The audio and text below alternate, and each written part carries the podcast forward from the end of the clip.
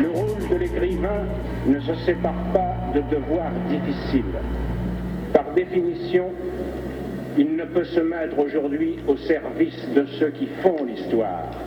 Il est au service de ceux qui la subissent. Ou sinon, le voici seul et privé de son art.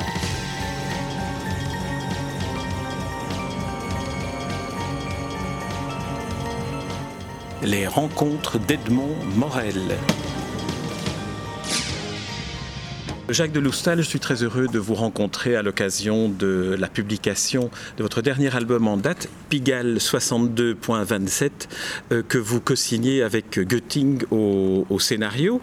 Alors, euh, ma, première question porterait sur le, moment où vous décidez qu'un scénario ou une nouvelle, comme c'est le cas avec Götting, euh, correspond à votre univers et que vous pouvez vous y investir. Comment ça se passe? Eh bien, euh, en fait, c'est mon gros problème, c'est-à-dire que c'est de trouver des nouvelles et, des histoires que j'ai envie de, m'approprier, euh, d'adapter. Euh, donc c'est pour ça que je travaille rarement avec des scénaristes de bande dessinée professionnels qui me donnent un truc tout préparé, tout cuit, où il n'y a plus qu'à dessiner ce que le scénariste a imaginé. ça, c'est quelque chose que je peux même pas concevoir. Donc en fait, euh, pendant longtemps j'ai travaillé avec Philippe Paringo parce qu'il m'écrivait des choses et il y avait une sorte d'entente tacite, d'affinité commune pour un certain genre, pour un certain genre de personnage, de littérature, de film, de décor. Et euh, euh, dans ce cas, bon, moi c'est vrai que je travaille avec beaucoup d'écrivains parce que euh, d'abord, j'aime bien la chose écrite, j'aime bien la phrase. Et ce qui m'intéresse surtout, euh, c'est plus la façon dont les histoires sont racontées et écrites que le fond des histoires elles-mêmes. Le fond des histoires, je m'y arrête surtout par savoir l'époque et euh, le lieu de l'histoire, parce que pour des pures raisons d'intérêt esthétique qui font que je vais je vais avoir euh, de l'intérêt pour représenter telle ou telle ambiance. Donc, euh, c'est un peu comme ça. Et à chaque fois que je termine une bande dessinée, j'ai jamais vraiment d'histoire pour la suite ou quoi. Donc avec Paringo, il y avait souvent des histoires qui traînaient dans ces tiroirs, qui étaient soit des débuts de romans, soit des projets de films qui devenaient des bandes dessinées comme, euh, comme Kid Congo, comme Le sang des voyous, tout ça c'était des, projets autres. Et puis je lui disais mais attends, j'adore ça, euh, c'était déjà un peu écrit, il y avait de la il c'était du littéraire comme ça, donc je m'en emparais, puis lui on retravaillait ensemble dessus. Euh, après, il y a eu euh, tout le travail avec Jérôme Charine aussi. Euh, donc là, évidemment, grand, grand styliste lui aussi. En fait, c'est ça. Moi, j'attache une certaine importance au, style. Et c'est vrai que euh, il y a eu un moment, quand on a commencé avec Paringo, on était tout. les gens disaient oui, mais ce que vous faites, c'est pas de la bande dessinée, parce qu'il n'y avait pas de bulles, il n'y avait pas les codes habituels de la bande dessinée. Et, euh, et à un moment, on nous a mis une étiquette, mais que finalement assez que je revendique, c'était l'étiquette de bande dessinée littéraire et qui à l'époque en fait ressemblait à ce qu'on appelle maintenant le roman graphique, mais qui est plus vraiment ça. Maintenant, on parle de roman graphique parce que simplement l'objet euh, définitif ressemble à un, roman. Il y, a, il y, a, 300 pages, c'est petit, il y a des tonnes de. Mais, mais je dirais pas que dans des romans graphiques qui ne sont pas du tout littéraires. Euh, moi, ce que j'aime bien, c'est le rapport entre l'écriture et le dessin. Donc, bande dessinée littéraire, bon, j'étais ok, j'aime pas trop les étiquettes, mais là, ça allait. Et d'une certaine manière, vous, vous mettez d'ailleurs en évidence euh, par le choix même que vous faites de, ne pas mettre de phylactère, de ne pas inscrire de texte dans l'image. D'une certaine manière, vous valorisez en même temps la partie graphique, mais vous valorisez aussi la partie écrite, la partie narrative, littéraire. Ben oui, il y avait. Oui, enfin bon, le fait de ne pas mettre de phylactère, ça dépend quand même un peu de du mode de narration, de l'écriture. S'il y a beaucoup de dialogues, on va quand même pas mettre un. Dans, le dernier Pigalle 27, il y, a, quand même, ça fonctionne quand même beaucoup avec des, bulles. Mais c'est vrai que même avec Paringo, au bout d'un moment, j'ai voulu introduire des bulles, jouer un peu plus avec les codes de la bande dessinée et, et ajouter un peu de son presque dans l'histoire. Mais c'est vrai que je il y avait une petite ambition euh, de notre part euh, de produire, d'avoir euh, des, bons textes écrits dans des bandes dessinées.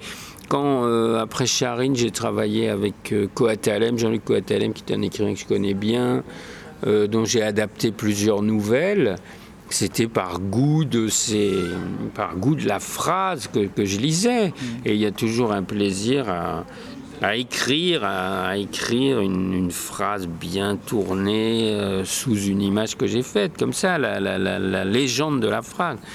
Et moi-même, euh, d'ailleurs, c'est pour ça que j'écris assez peu, parce que je me, je coupe les cheveux en quatre pour savoir quelle est la meilleure façon de d'écrire cette phrase. Avec mon dictionnaire des synonymes et tout. Donc ça, c'est pas possible. On, observe qu'en cinéma ou en bande dessinée, le, genre littéraire qui inspire, qui semble être le plus inspirant, est la nouvelle, la fiction courte. Est-ce que vous, vous, adhérez à cette euh, observation et est-ce que quelles, seraient les raisons de cela? Euh, effectivement, euh, ben voilà, parce que moi j'adapte des nouvelles. Alors le problème des nouvelles, c'est que souvent, par exemple, des nouvelles de, de Raymond Carver, tout ça, ce sont des moments voyez, des petits moments, il n'y a pas de chute véritable.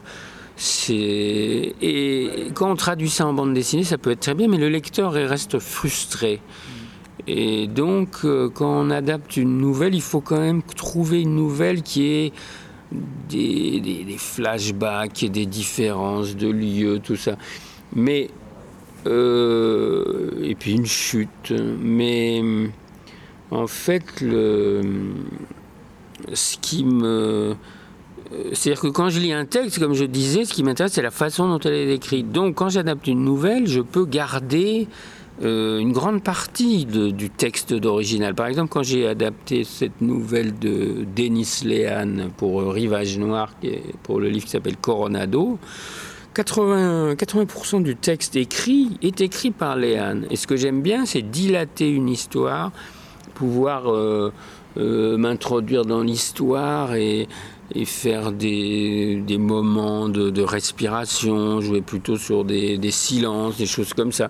Et, et, la nouvelle me convient tout à fait parce que euh, Coronado, c'était une nouvelle de 20 pages écrite qui a donné lieu à 90 pages de bande dessinée. Alors que, bon, j'ai beaucoup illustré Simenon. Euh, adapter un roman de Simon, je ne vais pas me mettre à écrire, euh, à écrire à la place de Simon, parce que ce qui me plaît chez Simon, c'est aussi la façon dont c'est écrit, tout ça. Et je pense que dans la bande dessinée, par rapport au cinéma, euh, il y, a la chose écrite qui reste. Et bon, quand on passe d'une nouvelle ou d'un roman au cinéma, on passe à autre chose. Il y a d'autres vecteurs, il y a des jeux d'acteurs, il y a une mise en scène et tout. Dans la bande dessinée, quand même, moi c'est pour ça que ouais, c'est plus la nouvelle quoi, que je recherche. Mais je vous dis, c'est très difficile de trouver une nouvelle qui soit euh, adaptable, qui soit pas trop courte. Euh, voilà. Dans, le cas de, Pigalle 62-27 avec Goetting euh, au scénario, est-ce que le fait que Goetting soit aussi dessinateur, peintre, c'est-à-dire qu'il ait aussi son univers graphique, a permis de, faciliter la complicité dans votre travail avec lui ou pas? Ça a été une complicité euh, différente avec les autres parce que, bon, d'abord, c'est un, c'est un vieil ami euh, que je connais depuis longtemps et c'est vrai que ce livre est né comme ça un jour. Je disais que j'avais plus de projets, que euh, que mes scénaristes n'écrivaient plus rien, euh, Paringo faisait plus rien, Coatalem euh, était, avait un travail à temps plein qui m'empêchait d'écrire des fictions, Charine m'avait fait un texte qui ne me tentait pas. Et voilà, et puis bon, il avait gardé ça dans un coin de la tête, et puis comme lui-même écrit, je lui ai dit, bah ouais, tiens, c'est un truc. Et puis un jour, il est venu avec, et et l'histoire m'a plu, mais, euh, mais c'était une époque où à nouveau j'avais eu d'autres projets avec Benacquista, avec justement ce livre avec Denis Léane. Et alors avec lui, après, c'est vrai que contrairement à quelqu'un qui vient de l'écriture, qui est toujours extrêmement euh, flatté, euh, émerveillé de voir ses dessins, ses mots mis en image, lui, il a un regard beaucoup plus critique, il connaît tous les trucs, il connaît comment ça se fait et tout. Et bon, euh, il faut accepter son regard, hein, c'est sûr, c'est assez différent. Mais d'un autre côté, il m'a laissé, euh, laissé adapter son texte euh, très bien, hein, il n'y a pas eu de problème. Mais c'est vrai que d'ailleurs, au début, quand j'ai lu cette histoire, je savais que je ne pourrais pas la dessiner avant deux ou, deux ou trois ans. Et ça lui ressemblait tellement que je lui dit écoute, là, si tu n'as pas de boulot, franchement, c'est une histoire, tu n'as qu'à la dessiner. Moi, je l'aime bien, mais je ne peux pas la faire maintenant. Dit non, non, je l'ai écrit pour toi. Alors, vous avez évoqué l'importance pour vous du, décor, de l'ambiance et de l'époque. Ici, nous sommes dans les, dans les années 50. Euh, à, quel, à quel moment est-ce que euh, le, les, personnages que, que, vous campez, que vous, que vous dessinez, à quel moment est-ce qu'ils vous satisfont? Quand vous faites le casting des personnages, à quel moment est-ce qu'Antoine ou euh, ici le, le, protagoniste Robert Moncan, qui est le, mauvais dans, dans, l'histoire, à quel moment est-ce qu'il il semble être ce qui ressemble plus à ce que vous imaginiez ah bah ça c'est à force de, croquis, à force de, recherche graphique, à force de en regardant aussi des euh, en regardant un peu des, vieux livres de casting d'acteurs des, années 50, euh, voilà. Et donc après il faut que je retrouve un intérêt graphique. Euh, et une sorte de bon il y, a le problème de la de la morphopsychologie c'est-à-dire qu'il faut que le visage du personnage soit cohérent avec un peu ses actions. Donc je recherche mais moi j'ai un peu tout j'ai un peu l'impression d'être comme un cinéaste qui joue toujours avec les mêmes acteurs qui fait tourner les mêmes acteurs donc ils ont un peu tendance à se ressembler. J'avais une vague idée du Robert Moncan autour du type de qui joue dans Bob le Flambeur de, de Jean-Pierre Melville et puis euh, le petit jeune, là, je sais pas pourquoi je me souvenais de, de Jean de Sailly dans le, Voyageur de la Toussaint, de Simenon, comme ça. Mais voilà. Après, vous savez, il y a des paramètres. Euh, j'ai voulu qu'il soit, qu'il ait toujours des, cernes sous les yeux. Et puis après, le personnage du travesti, j'étais un peu parti sur euh, un travesti plutôt réussi, comme Coccinelle à l'époque. Et voilà. Et puis l'autre, là L'autre fille, j'avais aussi regardé dans des. Il y avait euh, euh, Pascal Petit, un petit peu. Mais c'est comme ça, des idées. Et pour les décors, alors, pour, euh, pour la, lumière, pour, pour l'ambiance, on a parlé un peu de Simenon, on a évoqué un peu Simenon. On est un peu dans cette ambiance-là, d'autant plus qu'on est à Paris dans l'année, dans, mm-hmm. la période où se situaient les romans de Simenon. oui, bah, de toute façon, ça, c'est ce qui me. C'est un des intérêts aussi de de l'histoire, c'est que de, s'attaquer à, à, une histoire qui va, un récit qui, qui, est mis en scène dans un décor qui, m'inspire, surtout du, Paris euh, nocturne, années 50, euh, fin des années 50. Euh, que, j'ai pu percevoir bon, fugitivement enfant, j'ai des vagues souvenirs comme de ça, et aussi beaucoup par, par les films. Donc, euh, les. Euh, oui, bah, c'est-à-dire c'est ça aussi, c'est l'intérêt quand je, quand je lis l'histoire, c'est euh, les atmosphères que ça va dégager et que je vais avoir plaisir ou pas à dessiner. Alors on n'a pas, pas parlé encore de, l'histoire, c'est l'histoire d'une revanche que veut prendre le jeune Antoine contre ce, ce Moncan qui est à l'origine du suicide du père d'Antoine. Mhm.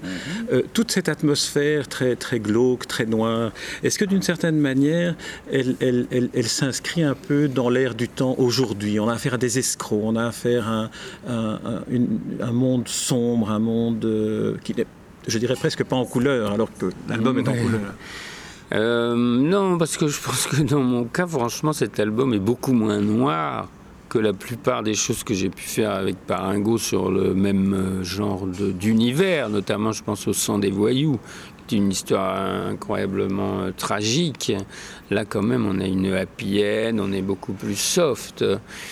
Et puis non, par rapport à l'époque actuelle, je pense qu'il y a toujours eu des romans noirs. Euh, c'est toujours le, ressort dramatique euh, avec un escroc. Euh, non, là, ce qui m'intéressait, c'était ce, cette sorte de, de chaînon, enfin c'est un peu prétentieux pour moi de dire ça, mais de chaînon entre, entre Melville et Modiano, avec l'ombre de Simon, bien sûr. Mais Simon, c'est un peu c'est un peu dans mes, dans mes gènes, l'influence, je veux dire, c'est quelque chose que je, qu'on retrouve un peu dans beaucoup de mes, récits, même les récits avec Guatalem en, Afrique, c'est tellement lié aux, aux romans coloniaux de Simenon. Vous avez fait une lithographie, et je sors un peu du, livre, une lithographie, un portrait de, Simenon assis à sa table. Euh, est-ce que vous en gardez le souvenir? Il en reste un exemplaire à l'Académie euh, de langue et littérature mhm. ici. Est-ce que vous vous souvenez de, de, la manière dont, vous croquez euh, Simenon quand vous dessinez Simenon lui-même, l'écrivain? Bah écoutez, là oui, je me souviens, c'était pour un anniversaire, je ne sais plus lequel, c'était un dessin qu'on m'avait commandé pour le Figaro. Et puis, bah oui, j'avais voulu retranscrire la, la, fièvre de l'écriture comme ça, la nuit. Euh, et puis j'ai regardé, enfin j'ai regardé des photos, euh, voilà, comment, à quoi il ressemblait. Mais enfin, c'était l'époque où, où j'illustrais je, beaucoup Simon par le biais de son fils Marc et de Mylène de Mongeau. Et bon, après la mort de Marc, j'ai travaillé avec John, le, le fils d'après. Et voilà, et malheureusement tout ça s'est arrêté parce que la directrice artistique des éditions Omnibus qui me faisait travailler dans ces. qui s'occupait de toutes les intégrales Simon euh, a, je ne sais dans quelles circonstances, quitté la maison d'édition et voilà. Du coup, c'est fini, c'est dommage parce que j'aimais beaucoup et j'étais extrêmement fier. Il y avait carrément une collection qui s'appelait Simenon, illustrée par Loustal, avec nos deux noms aussi gros l'un que l'autre. Et là, évidemment, c'était aussi des nouvelles. C'était des nouvelles de Maigret. Et dans le fond, sans, sans faire de, de, transgression chronologique, est-ce que euh, Simenon a, aurait eu la possibilité de réagir à vos dessins? Est-ce qu'il les a, euh, est-ce qu'il les a vus? Je ne sais plus à quelle année il est décédé. Hum, il, je pense qu'il les a vus, en tout cas, au tout début de la collection Futuropolis Gallimard. Là, vous connaissez, où il y a eu le, voyage au bout de la nuit de Tardy. Euh, moi, je, alors on m'avait proposé d'y participer et j'avais tout de suite euh, proposé de faire euh, Quartier Nègre ou Le Blanc à lunettes ou quelque chose comme ça. Et j'avais donc envoyé des dessins d'ambiance comme ça, africaine. encore Quartier Nègre se passe au Panama. mais est-ce que ça lui est arrivé? En tout cas, il vivait encore mais tout simplement, mais euh, ce qu'on a très vite su, c'était le montant du pourcentage qu'il voulait sur le contrat et que c'était totalement impossible. Je pense qu'il même qu'il aurait fallu que je paye pour, euh, pour dessiner. Donc on a abandonné et ce qui s'est fait après, c'est après sa mort et c'est à la demande de, de Marc Simon. Alors, euh, ma dernière question portera sur un autre euh, écrivain que Simenon, dont on va célébrer en 2013 le centenaire de la naissance, c'est Albert Camus. Et je demande à tous les auteurs que je rencontre quel est le, lien, quel est le, souvenir de, lecture, que, représente Camus pour euh, Jacques de Loustal? Bah, Camus, c'est la grande figure de la littérature française. Je ne veux pas dire que j'ai lu énormément de livres de Camus notamment mon ami Ferrandaise, mm. qui est en train d'adapter hein, l'étranger en bande dessinée. Et euh, non, je, ça fait pas partie des, écrivains euh, que j'ai beaucoup euh, lu. j'ai peut-être lu La Peste parce que j'aimais beaucoup la couverture du livre de poche. Quand j'étais petit, là, c'était, on avait l'impression d'un roman d'épouvante une silhouette en, ombre chinoise avec, la, avec toute la ville d'Alger en dessous. C'était très beau. Et le. J'ai, quand même eu l'occasion, c'était très amusant, pour un journal allemand, suisse-allemand de Zurich, qui demandait à différents dessinateurs d'adapter en une planche euh, les grands classiques de la littérature, de les résumer, de les adapter. Et donc j'avais entre autres, j'avais fait Lolita, j'avais fait La Métamorphose et j'avais fait L'étranger. Donc j'ai pu raconter L'étranger en, en six images, je crois. Et, voilà. Et c'est vrai que, bon, non, mais j'aimais beaucoup lire ça, puis il y avait un rapport avec l'Afrique du Nord. Moi, j'avais passé beaucoup de temps au Maroc, tout ça, avec le soleil. Mais quand je l'ai lu, je me demande franchement ce que Ferrandez va pouvoir faire, parce qu'il euh, y a une partie, il y a la moitié du livre où c'est une pure introspection dans la cellule de la prison. Et là, vraiment, visuellement, chapeau s'il s'en sort. Très bien, Jacques Delussal, je vous remercie pour cette interview. Et puis je rappelle le titre du dernier album euh, que vous publiez chez Casterman avec Götting au scénario, Pigalle 62-27. Et je vous remercie. Oui. Voilà, oui, je voulais préciser que, en fait, c'est vrai qu'il faut dire Pigalle 62-27 parce que ça, ça ne parle que. Ouais, ça parle aux gens euh, quand même qui ont un certain âge. Mais par contre, au début, vous disiez Pigalle 62.27. Alors, point 27, on a l'impression que c'est très actuel, là. C'est du. Mais en fait, 62.27, c'est, en fait, c'était l'époque où euh, les numéros de téléphone étaient reliés à des centraux dans des, dans des quartiers de Paris. Et le grand avantage de cette époque-là, c'est que quand on appelait quelqu'un, on savait en gros où il habitait. Et le numéro de téléphone correspond à celui de Robert Moncan, qui est celui dont Antoine veut, veut, se venger. Et il y a aussi d'autres éléments d'ailleurs qui, qui, rappellent cette époque-là, comme euh, les alertes policières. Ce sont des bornes comme ça où on entend les. bon, que, les, que, les, auditeurs lisent et ils verront donc Pigalle 62-27 euh, que je prononce correctement cette fois-ci. Merci Jacques Deloustal. Merci.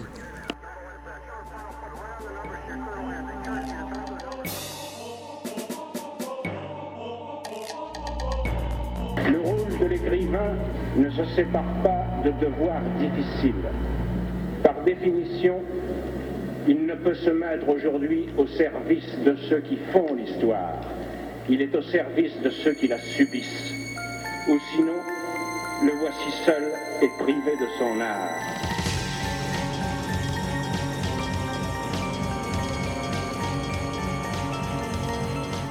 Les rencontres d'Edmond Morel.